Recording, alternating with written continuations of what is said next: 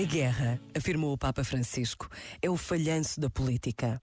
Que isto seja sublinhado. A guerra é o falhanço da política. Alimenta-se do veneno que considera o outro como inimigo.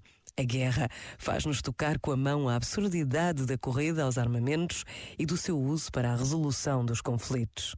Um perito dizia-me que se durante um ano não se produzissem armamentos, poder-se eliminar a fome no mundo. Por isso, é preciso uma política melhor que pressupõe a educação para a paz.